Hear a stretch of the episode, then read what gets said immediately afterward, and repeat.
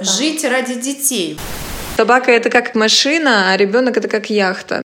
Давай, давай. Я говорю, нет, я не готова, я не хочу детей сейчас. Тебя закидает камнями.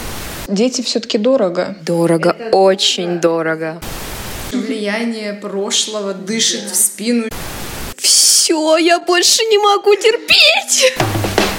Бонжорно, аудиалы — это подкаст «Рот с мылом», еженедельный 26 минут размышлений на тему, которая бывает стыдно произносить даже с подружкой. Вау.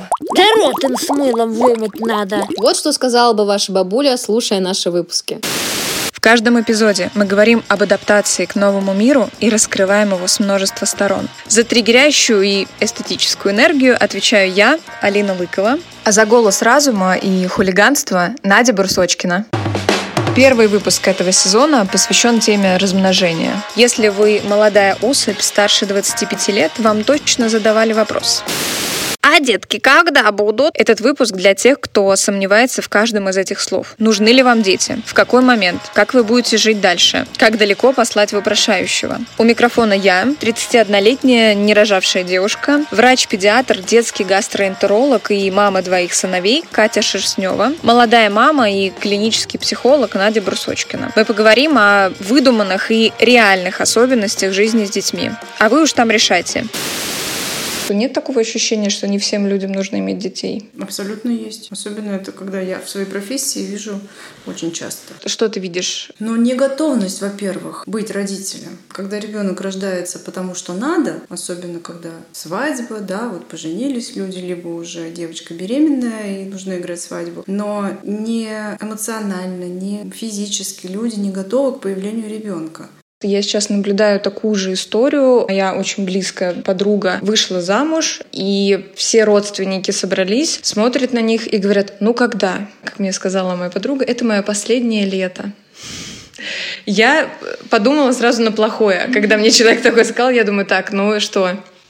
Что произошло. Нет, потом оказывается, что вот все давят, все хотят, и как будто бы надо. И из этого надо какая-то... Кать, ну ты говоришь не готова, ни там ни физически, ни эмоционально, а я со своей колокольни не могу сказать, что в принципе можно быть до конца готовым. Вот прям вот, чтобы ты такой на сто процентов, я готова. Я не утверждаю, Невозможно. что надо быть готовым, проходить какие-то тесты на подготовку О, это вообще, это вообще. Да?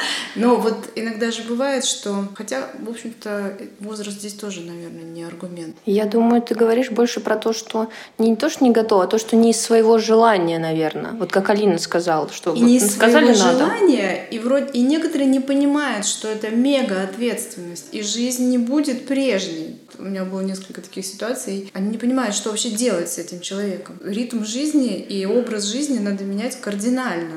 Ну, либо ты организуешь, делегируешь заботу о ребенке кому-то, няня, кормилица, кто будет, а ты будешь продолжать вести свой образ жизни. Ну, так, если ты можешь, то это тоже ок.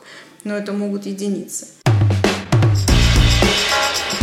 В моем окружении 30-летних, работающих, строящих там карьеру девчонок, очень много тех, кто говорят, ну, я не готова менять свою свободу, свои перспективы. Тут еще, конечно, в этом во всем звучит ощущение, что ты становишься рабом ребенка, какой-то вот этот вот страх, который... Согласна, с одной стороны. Здесь страх, в первую очередь, и с другой стороны, я вижу немало мам, которые, да, как там меняешь свой образ жизни кардинально, но тем не менее ты можешь всегда там максимально максимально сделать так, чтобы хорошо было тебе и ребенку. Не все это могут. Не все это могут, да, согласна, но в целом возможность такая есть. Я думаю, если есть желание, то, в принципе, и реализация вполне себе возможна. По крайней мере, у меня была коллега, у нее есть основная работа, она занимается консультациями психологическими, ну, такая достаточно активная. Вот она сейчас родила третьего ребенка, она продолжает работать, ну, там она брала там месяц-два, что ли, вот прям первые-первые. Она, она просто везде, ну, она везде с малышкой, то есть ее это не смущает, там на работе не смущает.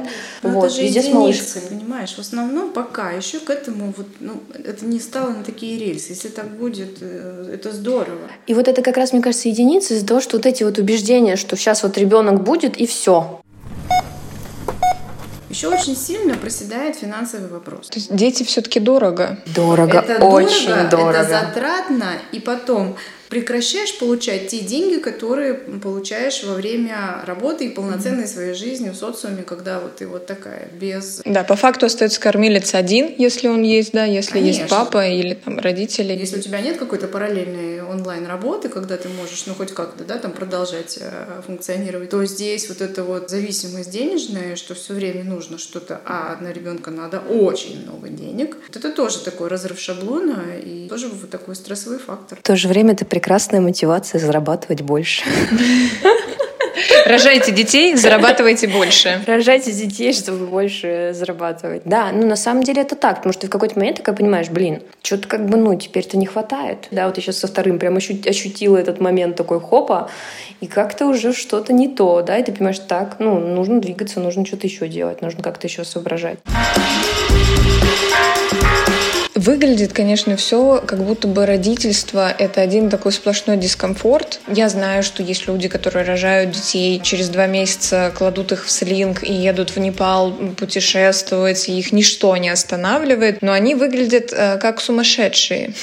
Да, согласна. Ну, то есть они выглядят, э, пока ты не попробуешь этот опыт из своей зоны, ты смотришь и думаешь, ну, они, наверное, такие отлетевшие были всегда. Да, мне так, так и говорили, когда я там со, со своим ребенком, сколько ему было, полтора месяца, и мы там в другой город, короче, на поезде, потом на самолете, в общем, ну, по полной программе. Хотели просто поехать отдохнуть. И мне тоже моя бабушка первая сказала, вы сошли с ума. Вы зачем ребенка рожали? Чтобы вот таскать везде за собой. Вот, вот, это тоже, вот это вот отношение. Очень сильно. Это еще влияние прошлого дышит в спину еще очень сильно, поэтому это очень... Вы зачем ребенка рожали? Как бы все звучит, как будто бы вы зачем ребенка рожали? Вы же должны отдать себя полностью. Да, да, и да. вот этот вот Жить ради детей, вот этот вот постулат, он же очень силен. И потом эти бедные дети, ради которых жили, никак не могут расплатиться всю жизнь. Не надо ради детей жить, вообще ни разу. Для ребенка, да, конечно, потому что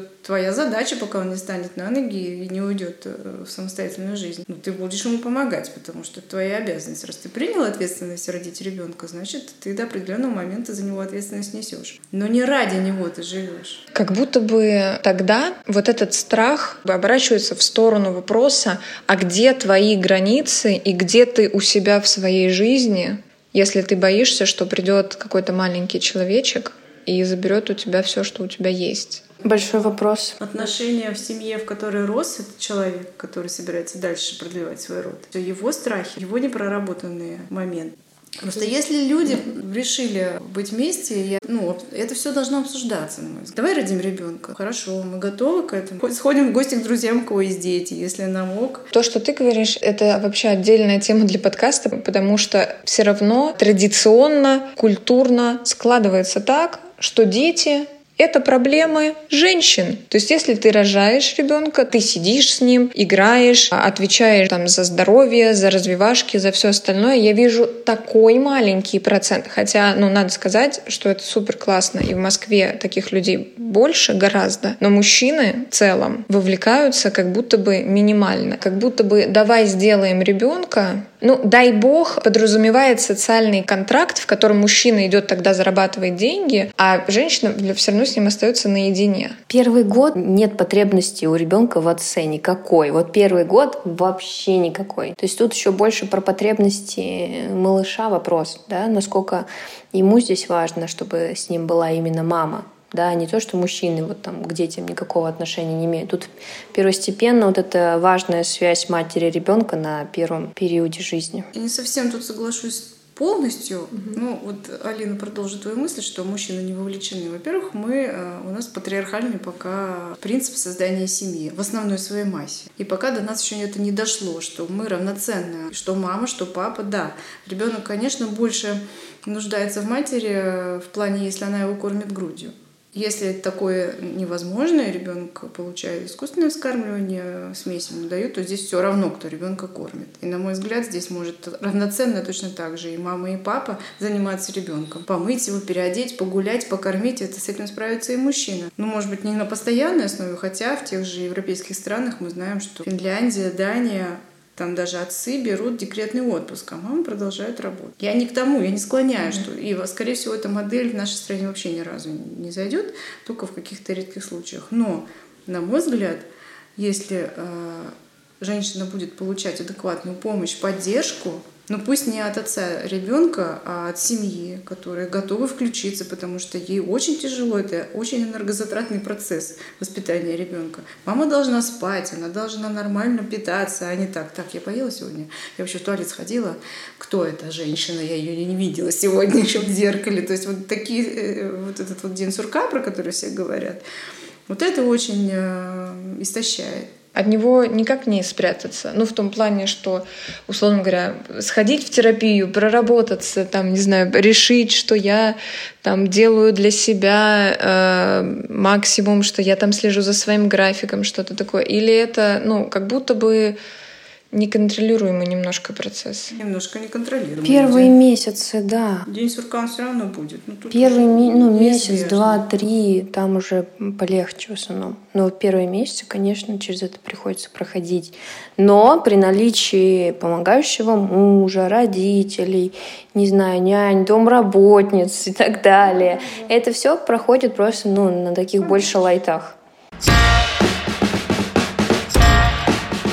И э, я хочу ответить на твой вопрос, который ты говорила. Такое чувство, что как будто бы вот это все капец как сложно, и все. Как Оно будто дети — это вот, не знаю, влож, вложить целую кучу ресурсов и страдать всю жизнь. Как будто это звучит так. Хотя по факту ты вот этот вот, не знаю, первый месяц, когда где-то плохо спишь, где-то не очень спишь, где-то вообще где-то, не спишь. где-то совсем не спишь, где-то что-то не успеваешь, не понимаешь, что происходит. И ты такой две недели не спала, э, у тебя не мыта голова, но потом он берет и первый раз тебе улыбается.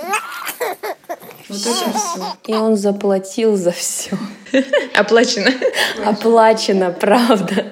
Это правда оплачено. Это как раз к теме того, что неужели дети там это вот только там какой-то большой разресурс, да, все, вот, ну, первый раз тебе улыбнулся, он заплатил за все. И за роды, и за бессонные ночи. За роды он заплатил, когда только появился, мне кажется. Вот да. э, у а, моих ребенка, да, вот ты выражаешь в муках, ну так вот природой нас э, запрограммирована. Ну как только ты его видишь, да.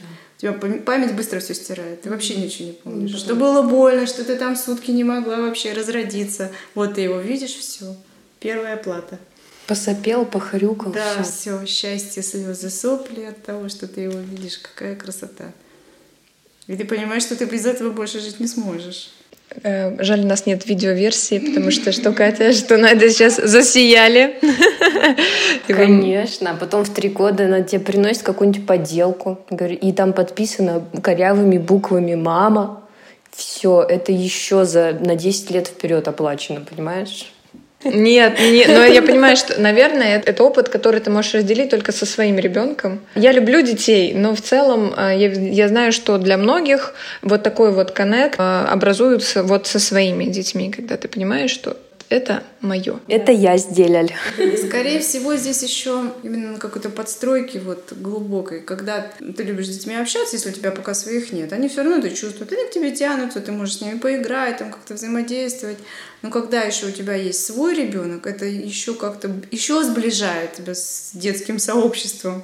И тут некоторые вещи интуитивно там подхватить, поймать. Ты даже будешь понимать, что хочет ребенок.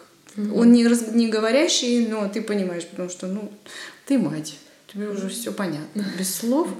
Потому что родители иногда... Ты просыпаешься за секунду до того, как он заплачет. Ты уже понимаешь по, по крику, по... вот так, что-то он хочет. Вот это так, это не может быть. Вот это, вот это, вот так он кряхтит обычно вот к этому.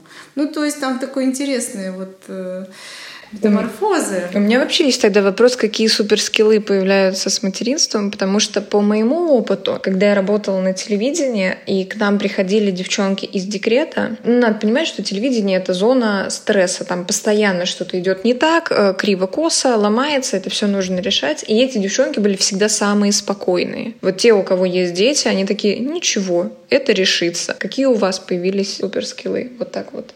Я понимаю, что уже это, наверное, вросло в, в темперамент в себя. Да, и очень сложно это уже разделить от себя. Но, скорее всего, я понимаю, что человек становится мега выносливым. Ты не понимаешь даже, откуда у тебя эти силы.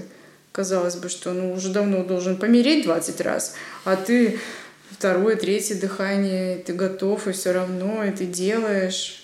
Вот какая-то суперсила появляется. Я просто стала добрее. Добрее. Терпимее, добрее, да, счастливее. Я хочу еще э, про, про начало, про то, что почему так страшно может быть быть мамой.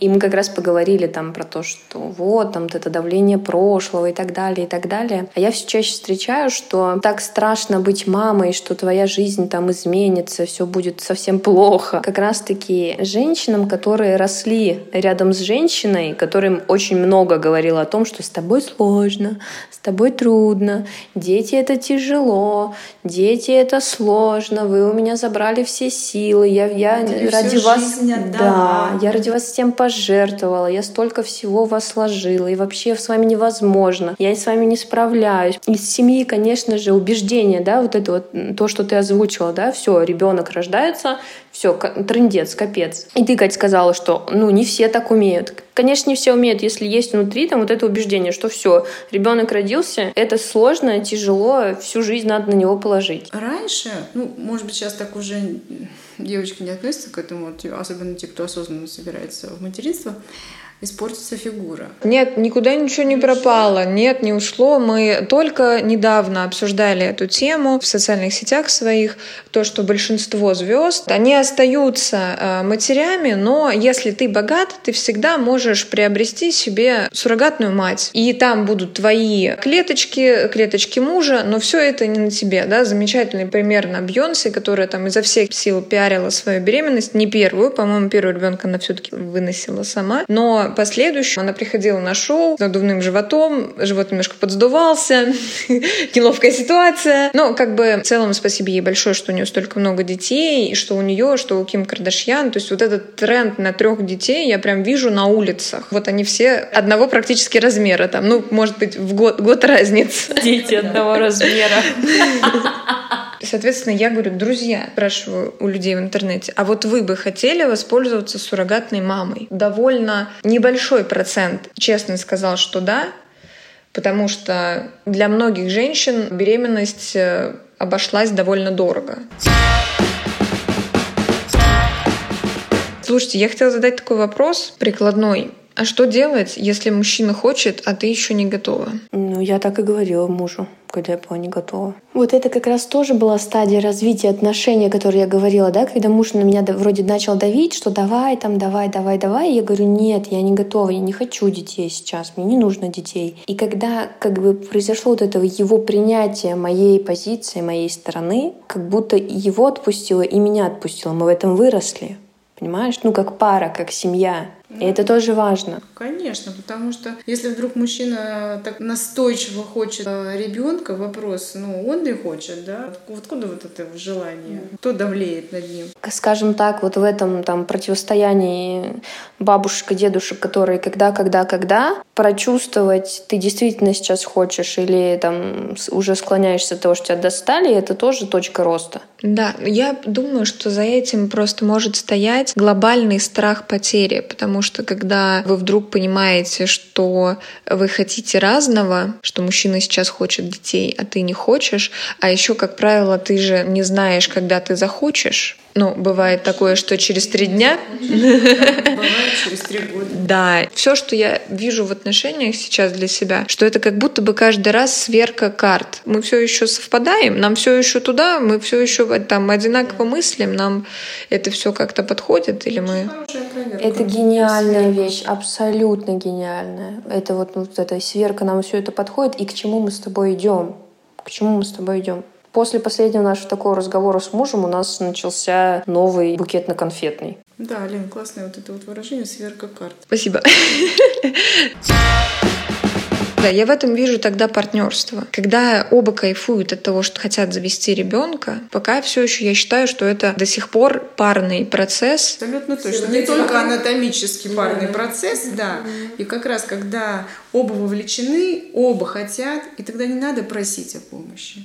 Она же интуитивно будет. И все остальные подтянутся или не подтянутся. Но эта пара, она совсем справится. И таких семей много сейчас, ну больше. То, что я сейчас вижу, их стало, становится больше, к счастью. Класс. Когда я увидела своего мужа, я подумала, я вот от этого мужика хочу детей. Вот, от этого мужика я хочу детей. Это я сейчас к чему? Что вот этот вот страх там быть мамой, там рожать ребенка, он же может поддерживаться в том числе, вот ты классный момент подняла относительно отношений, да, от того, как дела в отношениях, ну, зависит и страх рожать детей тоже очень, ну, во многом. То есть если я там не чувствую опору в своем партнере, если не чувствую, что он там будет меня поддерживать там первые месяцы, дни или создать для меня ребенка благоприятные условия, конечно, ну там я буду переживать, а как там, как я с этим справлюсь тогда одна. Ну слушай, много же идеализируют и думают, ну вот сейчас ребенок родится, и он начнет помогать, и он вовлечется. Но изначально это неверно. Да, да, да. То есть, опять же, здесь... Когда себе наврала, придумала, да, Конечно. что он, что он себе- сейчас... Вот я вот думаю, ну сейчас я его изменю, да, в основном очень многие женщины так думают. что, Любимая ну я-то, я-то справлюсь, со мной-то он будет другим, ха-ха-ха. Конечно, не будет. А, еще уже такое вот есть убеждение, что сначала мы поживем для себя, мы сделаем карьеру, а уже потом, ближе к 40, мы подумаем о детях. А мне вот в этом выражении сначала я поживу для себя, а потом я подумаю о детях. Это такая ложь, как по мне, потому что ты же детей тоже для себя рожаешь. Это тоже пожить для себя на самом деле. Смотря кто что вкладывает в это высказывание. Мне кажется, те, кто говорят, я поживу для себя, это имеется в виду чисто эгоистические такие вот пожелания самого себя куда-то свозить, покормить в ресторане. Дети этому не помеха, мы уже это выяснили. Ну, он этого не знает, это чё? Да, да. ну, Скорее, скорее опять всего, же, он не дружит с Я и детьми говорю, в здесь большой, друзей. большой самообман в этой фразе. Пожить для себя, а потом будут дети. Ну, Это большой самообман. Требуется пояснительная бригада а, относительно фразы «дети тоже для тебя», потому что пока все равно это а, долгое время твои вложения. Зачем тебе собака? Собака, она для тебя или для кого? Ну, для меня, конечно. Ну, это же вложение. Ну, ну блин. Ну, Да. ты... Да. Собака — это... Что? Это счастье. Хвостатая ута-пата-пата. Or just a happy, happy, happy dog. Вот то же самое с детьми, абсолютно. С собакой проще. Скажи. Ну, с собакой проще, я согласна, там проще где-то там заниматься, там еще что-то. И потом собаку ты оставил дома, сходил на работу, пришел, пошел. Она на месте. Она на месте, да. Ребенка такого возраста не оставишь. Пошел на работу, оставил с няней, пришел, они на месте, как бы, ну, то же самое. Я про то, что собака же для тебя... другие, И няня. Да, вложений больше. Давай так, это крутая собака. Тебя закидает камнями. Я понимаю, что собака это как, это как машина, а ребенок это как яхта, ну, по содержанию. Теперь понятно, что значит ребенок для тебя, как бы. Ну, конечно, для себя. Для, для чего еще? Вот когда Но явно не для бабушек и дедушек. Как раз когда ты рожаешь для бабушек и дедушек, вот тогда, возможно, это очень сложно, будет сложно для тебя. Представляешь, ты выращиваешь и ухаживаешь за чьей-то собакой постоянно. Бесплатно. Да, хорошо. Как вы поняли, что вы хотите детей? Ну, у меня первый опыт как раз печальный в плане того, что это было давление очень сильное. М, У, Так. Ну что? Ну, ну когда? А я была очень подвержена тлетворному влиянию родственников. И поэтому, когда ребенок родился, говорю, ну вот, Он говорит, ну молодец. А помогать? А, ну да у меня там помидоры, подожди, там я на работу все. А я устала. Ну ничего, твой же ребенок, вот давай. Мы тоже уставали. Мы тоже на работу. Когда второй? Комбинация из трех пальцев. Вот когда я захочу, и я захотела осознанно второго, Да. через 6 лет я поняла, что вот сейчас я готова ко второму ребенку. У меня есть финансовая подушка безопасности, у меня стабильная работа, доход, я подготовилась и финансово, и физически я восстановилась, и со старшим ребенком уже все стало понятно. Вот тогда я пошла во вторую беременность, и это была совсем другая история. И я даже никому не сказала, по факту. Ну, мужу сказала. Мужу сказал. Он участвовал. Он участвовал, да. Так и быть. Вот. Они очень обиделись, удивились. Как так? Ну, так. У тебя как было? С первой... а, У меня тоже было очень много давления, но как бы я всегда была такой, ну, посылательницей нафиг, как бы, поэтому она не проходила. И просто в какой-то момент мы с мужем были женаты уже сколько? Года полтора, наверное, год. И такое чувство было, как будто, вот знаешь, как будто мы с ним уже такие все разные стадии, ступени развития какого-то прошли, как будто нам уже нужен маленький человек. Не знаю, вот тогда с первый, с первый раз у меня было такое ощущение, как будто прям вот хочется что-то еще, чтобы в нашей семье было. Вот такое ощущение. Мы даже ехали в машине, я говорю, слушай, такое ощущение, как будто вот уже сзади надо кого-то еще сажать. Это просто вот, ну, из ниоткуда было. А со вторым, через четыре года, я просто села, я понимаю, что меня настолько распирает э, вообще от любви, а старшая дочь, она уже такая, типа, ой, мам, отстань. Ну, Дима там, и такая, пойдем пообнимаемся. Она такая, нет, я пошла, у меня свои дела. Вот. И я просто понимаю, что я сижу, меня так вот прям, ну вот, меня прет, и что я уже готова, что во мне столько энергии, что я готова ее еще, ну вот, дальше куда-то пускать. Причем там у меня был вариант там запуститься это в работу, я понимала, что нет, не хочу в работу, я хочу вот, ну, в, в ребенка. Мне как будто бы стало распирать, грубо говоря, от того, что вот, ну, сколько во мне какой-то там, не знаю, энергии, состояния, любви просто. Я с тобой полностью согласна, у меня тоже это было состояние. Я почему захотела вот пойти во вторую беременность, когда я как раз поймала вот это состояние. А еще с работой связано, когда ко мне приносят малышей, я понимаю, что вот мне нужно себе теперь еще одного. Да, я тоже чужого ребенка на руки тогда взяла, как раз взяла чужого малыша маленького-маленького, я его держу, голову поднимаю на мужа, смотрю, говорю, все, я больше не могу терпеть. Побежали делать. Ты хочешь ребенка, но я сейчас не могу, я на работе. Прости, дорогой. Да, да, это вот это вот ощущение, оно просто вот поднимается оттуда из сердца, оно тебя полностью заполняет, и ты уже не можешь от него избавиться. Но это классное ощущение, вот это вот желание. Ну, я просто нахожусь в вашем, в вашей ауре, да, и, и просто кайфую прям. Это, это круто, это так, э, это очень здорово звучит и честно по отношению к себе, и честно по отношению к ребенку, потому что, не знаю, мне все время кажется, что это немножко неудобно перед детьми. Мама, расскажи, как я появилась. Ну, бабушка настояла. Как будто не ждали сильно. Слушайте нас каждый вторник на любой площадке и поддерживайте подкаст на Бусте. Рот с мылом. Мы не меняем мир. Мы подсвечиваем его разность.